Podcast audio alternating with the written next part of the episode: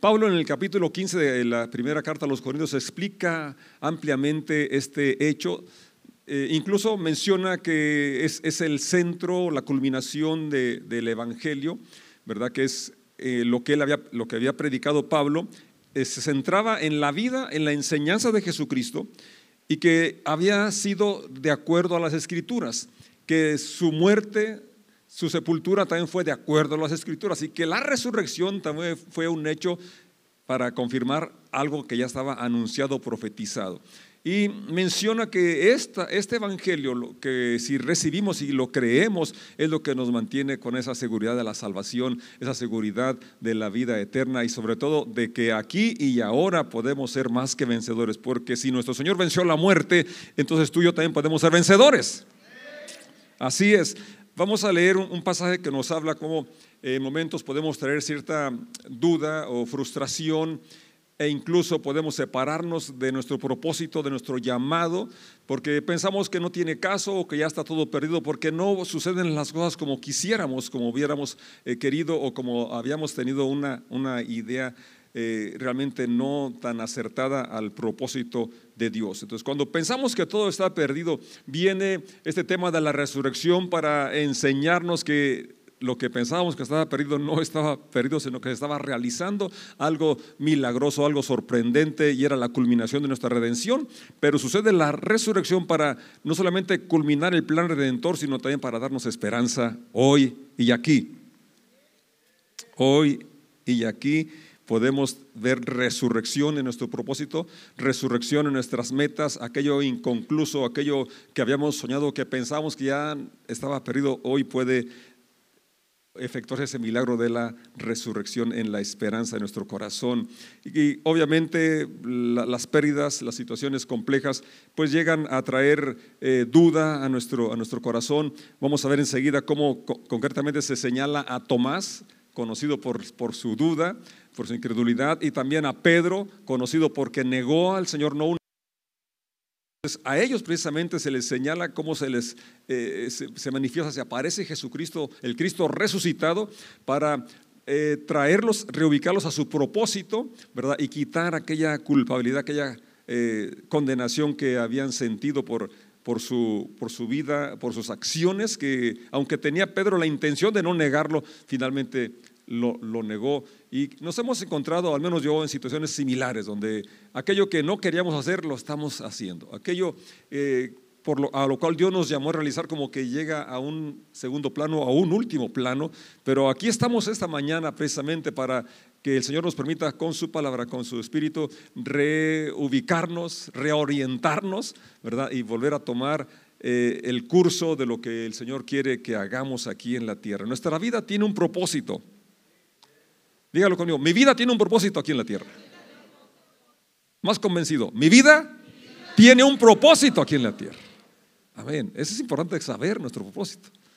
No pensar que estamos aquí por accidente o que a ver qué pasa o que el viento nos lleve para acá o para allá, las circunstancias. No, tenemos un propósito y Dios lo, ha detallado bien al llamarnos a ser parte de su iglesia, a ser de sus discípulos. Entonces, las adversidades, los fracasos realmente pueden llevarnos a a reubicarnos, a reorientarnos y poner nuestro corazón donde debe de estar. Capítulo 21 de Juan eh, nos relata este, este incidente de la resurrección. Ya había visto otras apariciones previas, según el mismo Evangelio, capítulo 20.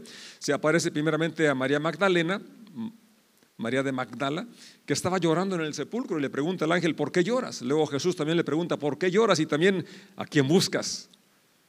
Si yo te pregunto a ti, ¿A quién buscas al estar aquí? Yo creo que todos podremos decir, buscamos al Señor. Y ya no está en la tumba, no está en la cruz, Él ha resucitado.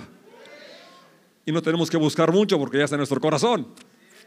Amén, ese es el privilegio más grande que tenemos ahora. El capítulo 20 del mismo libro de, Juan, el verso 16, eh, miramos cómo el Señor le habla a María por su nombre y le da la comisión de, ir a sus discípulos y les dé el mensaje de la resurrección. Es, impresionante cómo el mensaje más importante se, lo da eh, en primer lugar a María de Magdala a que lleve esta, estas buenas noticias. Y esto habla cómo el, el, Señor siempre ha incluido a las mujeres en este tema tan importante de la predicación, de la extensión del Evangelio. El mensaje más importante de la resurrección, la primera en ser comisionada es María Magdalena. Luego el capítulo 20, verso 19 nos habla que se les aparece a 10 de los discípulos. No estaba Tomás, se la perdió, así que no te pierdas las reuniones porque te puedes perder mucho.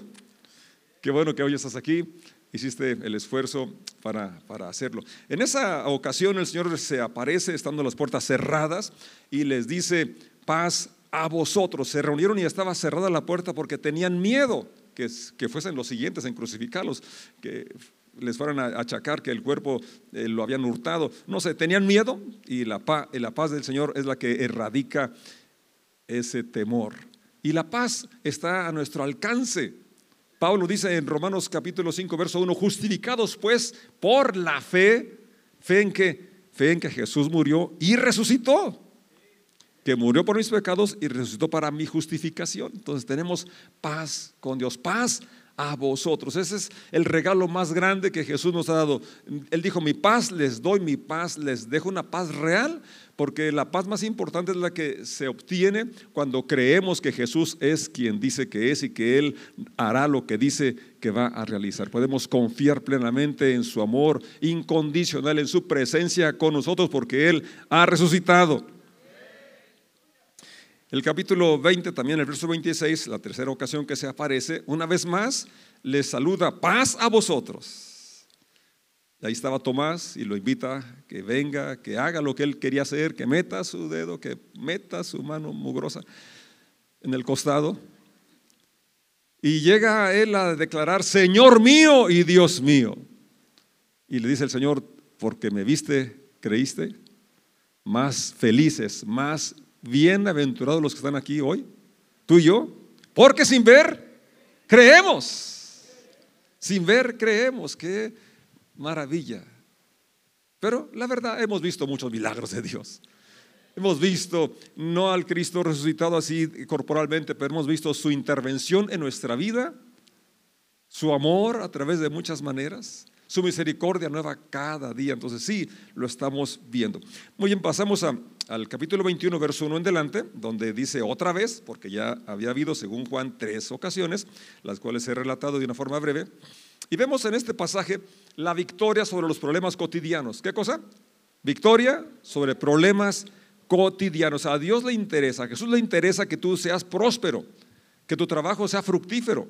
A veces oramos por trabajo y ya yo oro diferente, Señor, dame más dinero, que me paguen bien, lo que mi trabajo, ¿verdad? Porque a veces queremos trabajo y tenemos un montón de trabajo y poco dinero, entonces ya le cambié la oración. Ahora ya le pido, Señor, hazme, que me rinda lo que me paguen o que me paguen bien mi trabajo, tanto esfuerzo, tanta inversión y a veces este, no pagan bien. Entonces, Dios bendiga a los patrones, que paguen bien, que paguemos bien y que administremos bien lo que tenemos, lo que ganamos. Así es. Pero en este, en este relato vemos cómo el Señor tiene, tiene cuidado de de, los que están preocupados por el desempleo, por la falta de provisión. Eh, vemos eh, cuando estamos, nos encontramos frustrados y, que ya queremos tirar la toalla o, abandonar nuestra vocación, nuestro llamado, nuestro propósito, el Señor viene a reubicarnos. Capítulo 21, verso 1. Más tarde, Jesús se apareció nuevamente a los discípulos junto al mar de Galilea. Este es el relato de lo que sucedió. Verso 2. Varios de sus discípulos se encontraban allí. Simón Pedro, Tomás, al que apodaban el gemelo, Natanael de Caná, de Galilea, los hijos de Zebedeo y otros dos discípulos. Simón Pedro dijo, me voy a pescar. Nosotros también vamos, dijeron los demás. Así que salieron de la barca, pero no pescaron nada en toda la noche. Oremos, Padre, te damos gracias por tu presencia entre nosotros, gracias por tu vida en nosotros. Gracias por tu espíritu y rogamos que hoy sigas ministrando nuestros corazones, Padre, y que podamos hoy ser inspirados por tu presencia. En el nombre de Jesús decimos, amén. Aquí vamos a seguir leyendo y vamos a ir eh, considerando los eh, versículos y, lo que aquí nos está relatando Juan. Eh, miramos aquí, como ya lo dije, que estaba Simón, empieza señalando que está Simón y Tomás, ya dije, porque se conocen en cuanto a la resurrección, ¿verdad? Eh, Pedro estaba eh, arrepentido, sí, pero ya lo había negado tres veces. Tomás había dicho que no, que no creía. Bien, y luego Simón dice, Pedro, me voy a pescar. ¿Cuántas veces hemos eh, decidido mejor regresar a nuestra antigua manera de vivir porque no vemos el resultado que esperábamos ver. O cuántas veces hemos abandonado una vocación, un llamado en la iglesia o a servir a Dios en alguna comunidad, en algún ministerio, y realmente suceden cosas que, que no esperábamos o no sucede lo que queríamos que sucediera, y entonces abandonamos ese llamado, esa vocación, ese propósito. Y Pedro dice, me voy a pescar. Ahora, fíjate qué tremenda es las decisiones que hacemos cada uno. Tenemos influencia sobre muchas personas. Dicen eh, los que saben, los que estudian, que el que menos influye, influye por lo menos en 70 personas.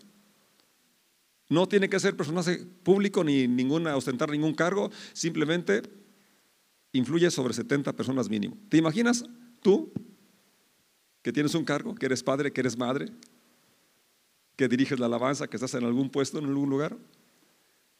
Lo que dices influye sobre otros. Pedro dijo, me voy a pescar. ¿Y los demás que dijeron? Nos vamos contigo. Y, les, y se fueron. Así que salieron en la barca, pero no pescaron nada en toda la noche. Eso es bien importante, ¿verdad? Porque en la obra de Dios, eh, cuando hay resultado, es por la intervención de Dios y no por nuestro esfuerzo. Y nuestra parte es creerle a Dios y sembrar la semilla esperando que Él sea el que haga que germine y que crezca y que dé fruto. Así que no nos sintamos defraudados cuando no vemos el fruto, porque eh, la palabra nunca vuelve vacía, es una promesa de Dios. Cuando tú compartes de Cristo, eso va a traer un fruto. Quizás no lo veas, quizás no lo veamos, pero hay fruto. Dijo Isaías, como desciende la lluvia, como desciende la nieve, moja la tierra, hace que la, germinen las semillas y den fruto. Dice, así es mi palabra que sale de mi boca, no volverá vacía. Hará aquello para lo cual fue enviada. Así que te animo, te invito a que prediquemos, a que compartamos del poder de la resurrección de Dios en nuestra vida. Y si no vemos el fruto, no nos preocupemos. La obra es del Señor. Nuestra parte es hacer la parte que se nos asigna. Así es. Entonces, en el esfuerzo humano no habrá resultado. Y qué bueno, ¿verdad? Porque lo que se hace en la carne se queda en ese nivel. Dijo el Señor, lo que es de la, nacido de la carne, carne es, pero lo que es nacido del Espíritu, entonces es algo espiritual que trae honra y trae gloria a Dios. Entonces, cuando hay situaciones de, de frustración, una pérdida, nos puede llevar a regresar a lo conocido, a regresar a aquello que realmente no es lo que queremos, no es a lo que fuimos llamados. Una actitud de fracaso, una, actitud de decepción nos puede llevar a la duda y perder eh, el, de vista nuestro objetivo, nuestro, nuestro propósito aquí en la tierra. Tú y yo fuimos creados con el propósito de glorificar a Dios. Tú y yo fuimos creados con el propósito de glorificar a Dios. Y lo glorificamos a nuestro estilo de vida consagrado, dedicado a Él. No tienes que dirigir una iglesia, no tienes que ser pastor, no tienes que ser eh, X, no tienes que tener ningún título. En el estilo de vida que tiene amor y temor a Dios, allí se glorifica a Dios. Los discípulos fueron llamados primeramente eh, discípulos, los creyentes, en Antioquía. Porque, o cristianos, porque reflejaban el carácter de Cristo. No llegaban diciendo, eh, yo soy cristiano y vengo a hablarle de Cristo. No, ellos simplemente vivían una vida tal que la gente fue la que los identificó como cristitos. Se parecen a Cristo. Hablan como Cristo, tienen el corazón de Cristo, quieren ayudar, quieren bendecir. Eso, hermanos, es lo que glorifica a Dios. Ese es nuestro propósito. Haciendo tabiques como herrero, como ejecutivo, como sea, cualquiera sea tu profesión, Dios espera que ahí seamos la luz del mundo. Seamos la luz de la, la sal de la tierra. Eso es nuestro propósito. Pero como en este relato los apóstoles estaban frustrados, decepcionados, pensaban, en cuando se aparece a los que iban a Emaús, lo dice claramente Cleofas, esperábamos que fuera el Mesías. Esperábamos. Ya no esperaban porque se habían sentido defraudados porque no fue como querían que fuese. Sí era, sí es el Mesías, pero no actuó de la forma que ellos lo esperaban. Iban tristes y ni siquiera creyeron al mensaje de las mujeres, pues era de las mujeres. Pero si uno es tan paciente y como si fue con ellos, fue es contigo y conmigo, nos habla hasta que sentimos que nuestro corazón arde de su presencia, nos arde con su espíritu y abre nuestro entendimiento para comprender su amor y comprender las escrituras. Amén. Entonces Pedro dijo, pues no sé cómo pescar hombres, aunque ese era su propósito, su llamado. Así lo dijo el Señor, ¿no? Sígueme y te voy a enseñar cómo pescar hombres. Te haré pescador de hombres. Pero dijo, ni siquiera me he pescado yo solo. Si no tuve la fe para aguantar y hasta lo negué, no una, no dos, sino hasta tres, mejor me voy a pescar peces. Pero qué bueno, ¿verdad? Que no pudo pescar nada porque si no le hubiera seguido pescando. Y qué bueno, ante todo, que el Señor le apareció y lo restituyó, lo restauró a ese lugar de su propósito. Verso 4, seguimos leyendo, San Juan 21. Al amanecer Jesús apareció en la playa, al amanecer de esa noche que habían estado ahí ¿verdad? Que ya habían dicho, pues ya lo de discípulos, lo de apóstoles ya se acabó, vamos a pescar otra vez. Necesitamos proveer para nuestra familia, necesitamos, no podemos estar, estar de ociosos, vamos a ocuparnos acá. El Señor se aparece en la playa, pero los discípulos no podían ver quién era. Y les preguntó, amigos, una versión dice, hijos, ¿pescaron algo? No, contestaron ellos. Entonces él le dijo, echen la red a la derecha de la barca y tendrán pesca. Ellos lo hicieron. Ahora fíjate qué importante aquí. No habían reconocido a Jesús todavía y sin embargo hicieron las instrucciones de un extraño. Algo, algo tiene verdad el Señor que es cautivante, que, de alguna forma vieron sus palabras, quizás hasta lo relacionaron porque ya en los inicios de su llamado, eh, ya Jesús les había dicho en una ocasión que echaran la, la red. Después de que habían ya también trabajado toda la noche, y en ese momento sí, sí dijo Pedro, Señor, yo soy pescador, tú eres carpintero. Yo sé más de pesca que tú y ya es más, toda la noche lo, intentamos, le echamos la carnada y no, no, pasa nada. Pero en tu palabra echaré la red. Y ahora no replicaron y aún sin identificar bien quién era, echaron la red, siguieron las indicaciones. Quizás no tengamos la comprensión, de hecho no creo tener la comprensión cabal de todo el, eh, amor y la deidad de Dios, pero lo que Dios espera es que eso poquito que conocemos de Él, de su carácter y de sus instrucciones, lo pongamos en práctica y es lo que va a traer bendición a nuestras vidas. No esperes tener un conocimiento amplio. Eh, no, lo, si quieres llamarlo poquito o lo mucho que ya conocemos hoy, eh, va a traer bendición a nuestra vida cuando lo practicamos. ¿Cuándo qué? Cuando lo obedecemos, porque es una expresión de nuestra fe, es una expresión de nuestra gratitud. Y lo contrario también es cierto. Él dijo, así, los confrontó directamente, ¿por qué me llaman Señor, Señor si no hacen lo que yo les digo? ¿Por qué dicen que, creen en mí si, si a la primera buscan otra alternativa en lugar de venir a mí o de confiar en mí? Ellos lo hicieron. ¿Y qué sucedió? Verso 6. No podían sacar la red por la gran cantidad de peces que contenía. Siempre que hagamos algo según la instrucción de Dios, siempre que hagamos algo movidos por la fe en Él, siempre que hagamos algo movidos por su amor, va a traer un fruto abundante. Y como dije, quizá no nos toque verlo, pero traerá fruto. Traerá fruto. Con esa confianza vamos a obedecer al Señor.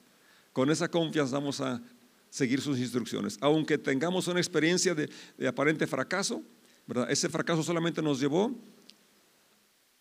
a conectarnos, a preguntarle, ¿dónde me desvié? ¿A qué horas me olvidé de ti? ¿Cuáles son las instrucciones ahora? Y retomar el camino. Amén. Hijos, pescaron algo. Esa es la palabra más preciosa que puede existir, que podamos saber que somos hechos hijos de Dios.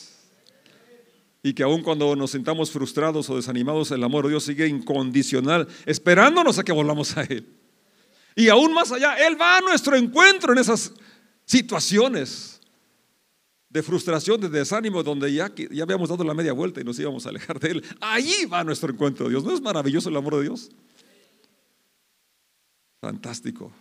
Ojalá que podamos estar más conscientes y más seguros de esta realidad. Nuestro éxito no se determina por los logros, sino por nuestra relación que tenemos con Él, por lo que somos en Él. Hijos, tienen algo. Tú y yo tendemos a sentirnos descalificados, fracasados ante la adversidad. Pero ahí está el Señor. Y Pedro es el ejemplo más claro en nuestro relato porque ya lo dije varias veces, lo vuelvo a enfatizar, él negó al Señor. Pero había sido, había sido llamado no solamente para pescar hombres, sino también para alentar a sus hermanos. El Señor le dijo claramente, Pedro, Satanás me pidió para zarandearte como trigo, pero una vez que hayas vuelto, conforta a tus hermanos. Entonces esas sacudidas que hemos experimentado nos ayudan a fortalecer nuestra fe en Dios y poder animar a otros desde la experiencia de que Dios nos ha levantado en situaciones similares. ¿Me expliqué? Entonces, esos fracasos aparentes que has tenido no son más de que simplemente eh, hacernos conscientes de nuestra dependencia de Dios y cómo Él nos ha levantado, nos ha ayudado a vencerlas, cómo nos ha sostenido. Entonces, estamos en una aptitud para ayudar a personas que se encuentran en una situación similar. Y Pedro por eso experimentó esas situaciones, pero es el amor, es el que lo restaura, lo levanta. Dice el verso 7, entonces el discípulo a quien Jesús amaba, ¿quién escribe este evangelio? Juan, y él dice, pues yo soy el, amado. Qué bueno, ¿no? Que él se sentía amado, eso es importante, ¿no? Eso es, lo bueno, que tú te sientas amado, te sepas amado. Y es un hecho. La cruz nos recuerda el amor de Dios por cada uno de nosotros. ¿Qué dijo?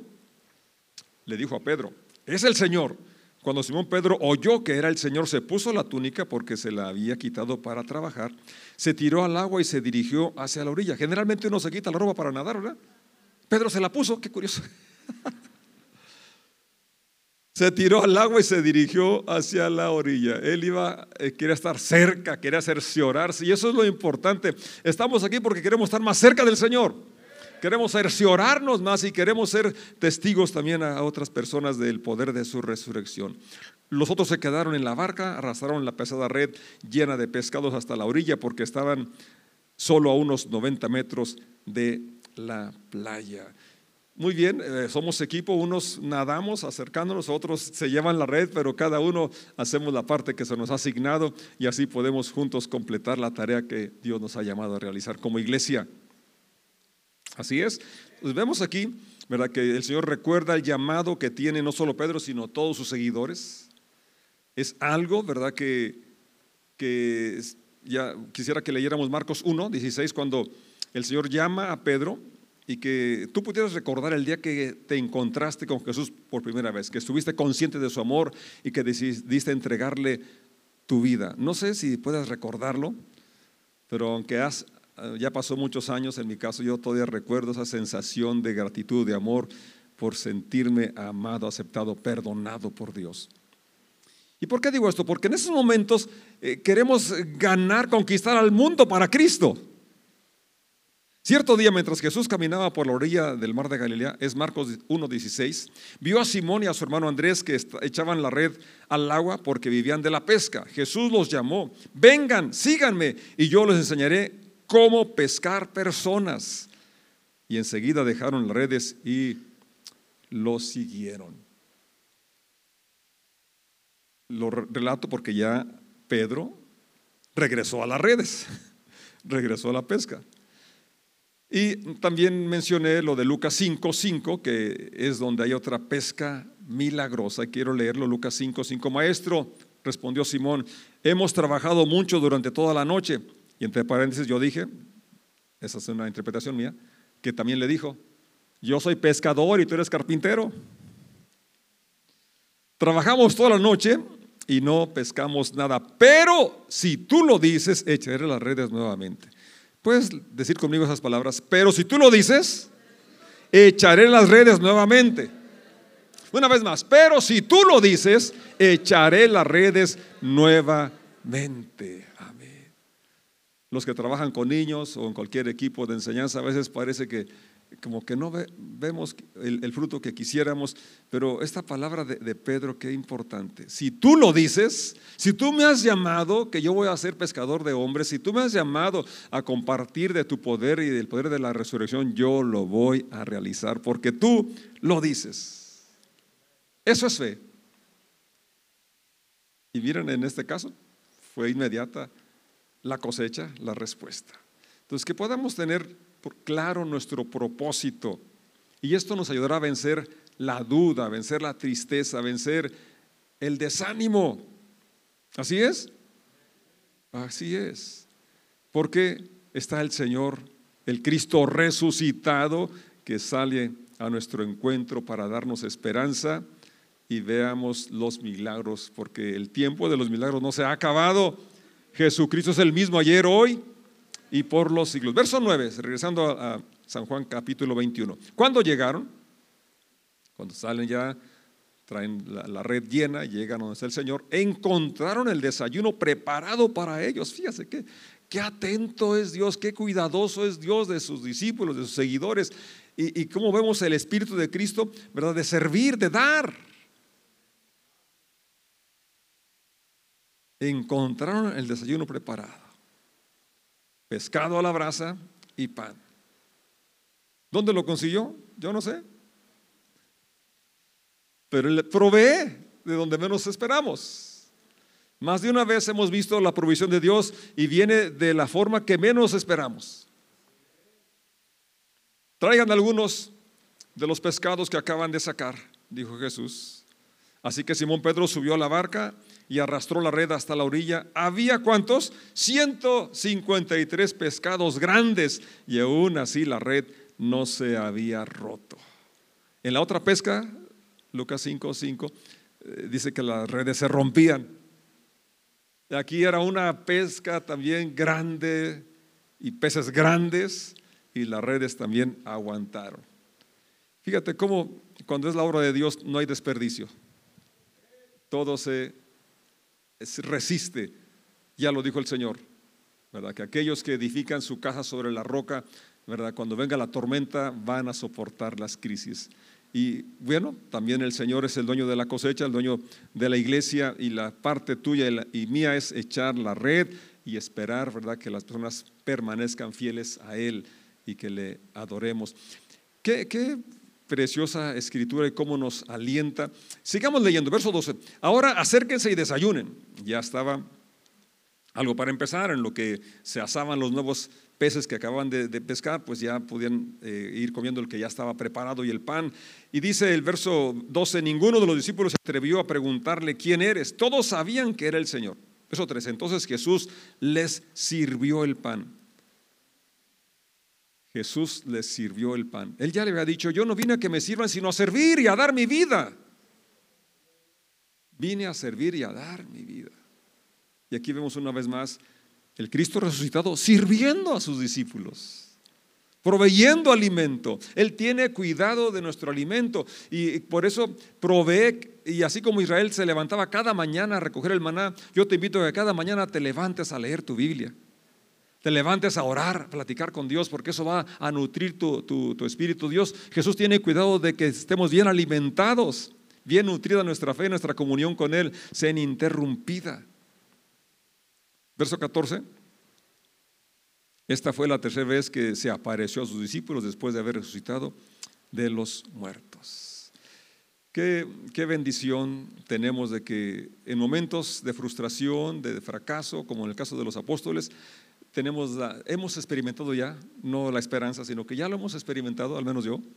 Ahí viene el Señor y dice, tiene ese encuentro con, conmigo y contigo, para hacernos retomar el camino, para retomar el propósito, para reubicar nuestra energía, nuestro tiempo, nuestra vocación, es darle gloria y entender que somos hijos porque le hemos recibido, porque creemos en Él y ese es el privilegio más grande. Entonces que quizás no veamos el resultado, que, esperamos o, en este momento, pero siempre lo que hacemos en nombre de Cristo en obediencia trae fruto, un fruto que glorificará a nuestro Señor, que es, aun cuando hemos fallado, como en el caso de Pedro, no somos rechazados por Él, somos restaurados. Y mira lo que es el verso 15. Después del desayuno, Jesús le preguntó a Simón Pedro, Simón hijo de Juan, ¿me amas más que estos? Quizás más que a esos pescados, más que al éxito de la gran pesca, más que la prosperidad, más que las cosas materiales porque no es un amor comparativo con otras personas, que sí lo amaba más que a otras personas, pero más que a las cosas de esta tierra. Pedro contesta, sí Señor, tú sabes que te quiero. Entonces alimenta mis corderos, le dijo Jesús. Y aquí vemos cómo el amor a Dios, eh, no hay manera de manifestarlo fuera del servicio que damos a los que nos rodean, sobre todo a los que dependen de nosotros. Los que somos padres es alimentar, servir a nuestros hijos. Pero se aplica para todos, porque hay, muchos solteros y muchos que ya nuestros hijos no están en casa. Pero el Espíritu de Cristo es el mismo. No vine a, a me sirvan sino a servir. Sin importar tu estado civil, sin importar tu edad, tú y yo, como hijos de Dios, discípulos de Cristo, estamos llamados a servir. Y la pregunta sigue. Ya no le dice Pedro, sino José. Luis, Manzano, Arellano. Él sabe tu nombre. ¿Me amas? Y la respuesta puede ser ligera o rápida. Sí, Señor. Ah, bueno, pues entonces, ¿qué pasó? ¿Por qué no estás cuidando a mi hija, a tu, a esposa?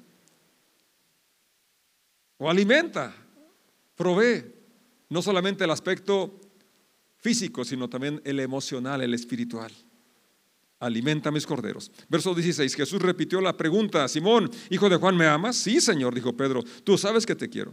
Entonces cuida de mis ovejas. Verso 17, le preguntó por tercera vez, Simón, hijo de Juan, ¿me quieres? A Pedro le dolió que Jesús le dijera por tercera vez, ¿me quieres? Le contestó, Señor, tú, lo sabes todo, tú sabes que yo te quiero. Y la respuesta fue idéntica, aunque la primera es corderos, hablando de los chiquitos, la segunda y la tercera mis ovejas, los mayores. Pero el punto aquí es, el amor a Dios se, se manifiesta en el servicio que prestamos a los que nos rodean, sobre todo a los que dependen de nosotros. ¿Está claro el mensaje? Lo primero, nos restaura. ¿Le hemos fallado? No contestes, pero cada uno sabemos. El Señor viene a restaurarnos, viene a perdonarnos, a reconciliarnos y a reubicarnos en nuestro propósito eterno.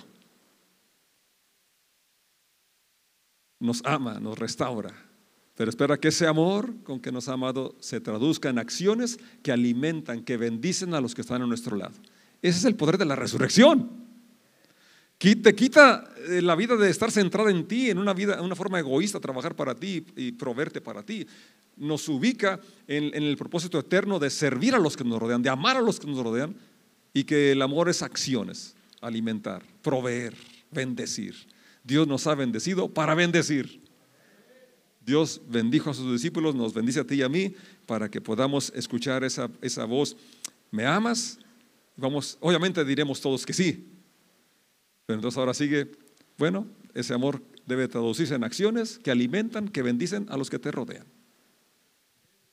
Vamos a estar de pie y darle gracias a Dios.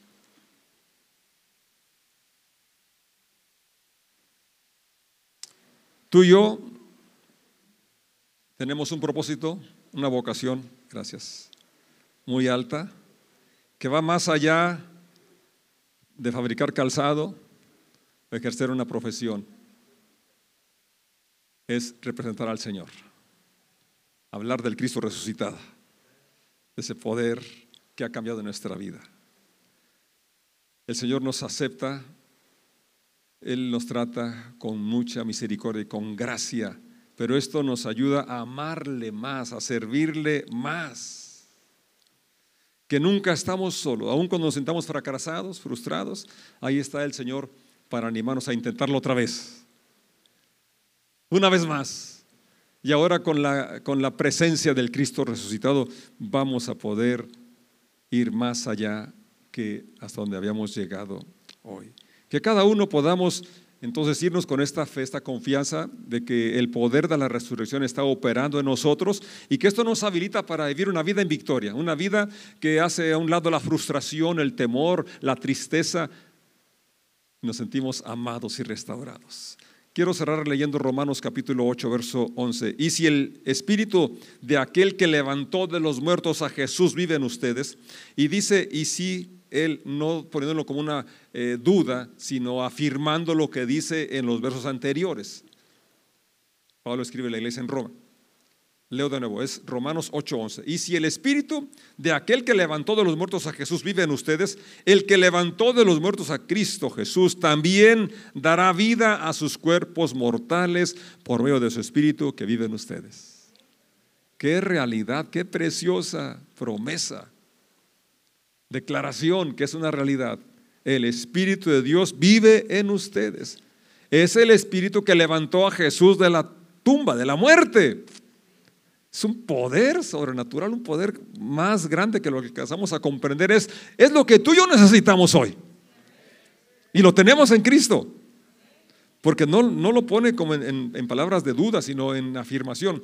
Lo leí en la Reina Valera, lo leo en la NTV. El Espíritu de Dios, quien levantó a Jesús de los muertos, vive en ustedes. Y así como Dios levantó a Cristo Jesús de los muertos, Él dará vida a sus cuerpos mortales mediante el mismo Espíritu que vive en ustedes. Dígalo, que vive en mí. Una vez más, que vive en mí.